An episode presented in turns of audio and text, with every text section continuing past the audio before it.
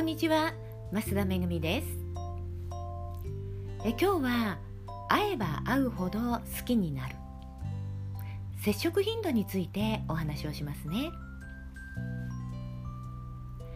単純接触効果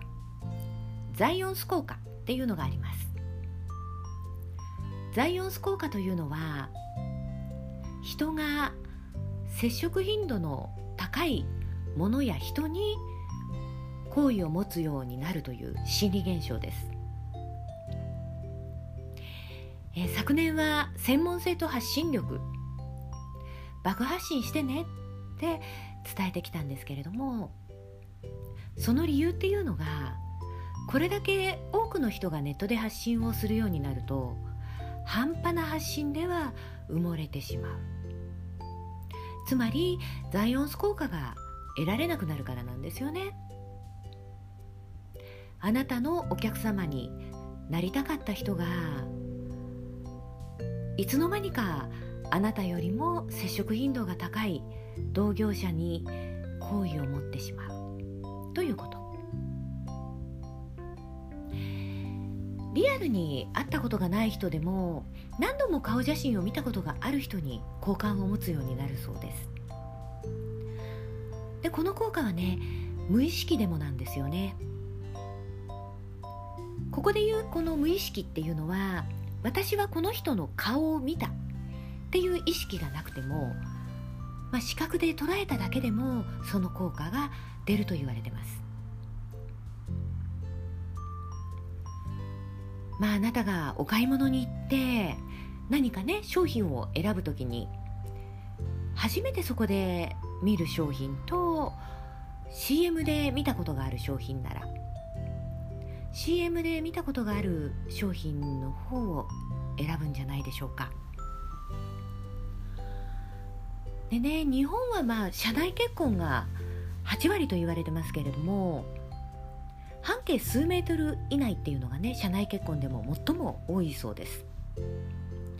これもね日々接触してるからなんじゃないかなと思ってるんですよね。たまにしか会わない同じ会社の超美人よりも隣の席にいて、まあ、日々接触する女性の方に好感を持つ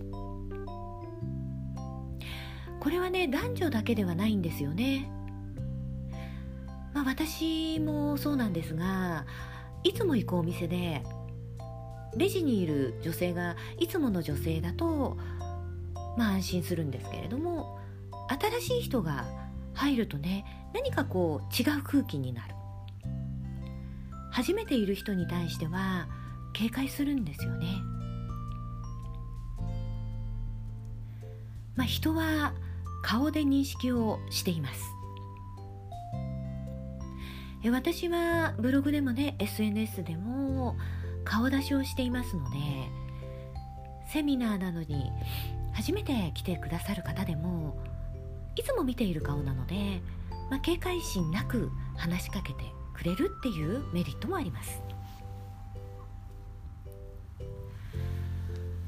SNS でこう流れてくるアイコンでね会ったことがないけどこうよく流れてくるアイコンっていうのは覚えますよね。それからあの Facebook でつながっていて、まあ、リアルでは会ったことがないんだけれども初めて会った時に「初めて会った気がしません」って言われるのもねそれじゃないかな。いつもこうアイコンである顔写真を見ているから警戒心なく初対面でもすでに好感を持っているからなんですよね。なのでウェブでの発信は接触頻度を増やすこと。接触時間ではなく接触頻度なんですよ。週に一度1時間よりも毎日5分の方が接触頻度は高くなりますよね。だから爆発信してほしいわけです。まあブログの更新 SNS への投稿あなたの投稿をたびたび目にする人は好意を持ってくれます。であなたが週に一度しか目の前に現れない人で同業者でね毎日目の前に現れる人がいたらその同業者の方に好意を持ってしまうわけですよ。なのでブログや SNS はね毎日。でメルマガや LINE アットなどでもね接触をしておくこと。こういう話をするとうざがられませんか？って聞かれるんですけれども、まあ、うざいと思う人は相性が悪いのかもしれない。いくら接触頻度が高くても生理的に無理って女性同士でもありますよね。でメルマガや LINE アットはうざいと解除やブロックをされますけれどももうそれはお客様にならない人なので気にしないことですね。ということで爆発信をするっていう意味は生まれ埋もれないように接触頻度を高めてザイオンス効果を高めるためです。あなたのお客様になりたかった人があなたよりも接触頻度が高い人に好意を持ってしまうという残念な結果にならないように頑張ってくださいでは今日はこの辺で終わりにしますね最後まで聞いてくださりありがとうございました。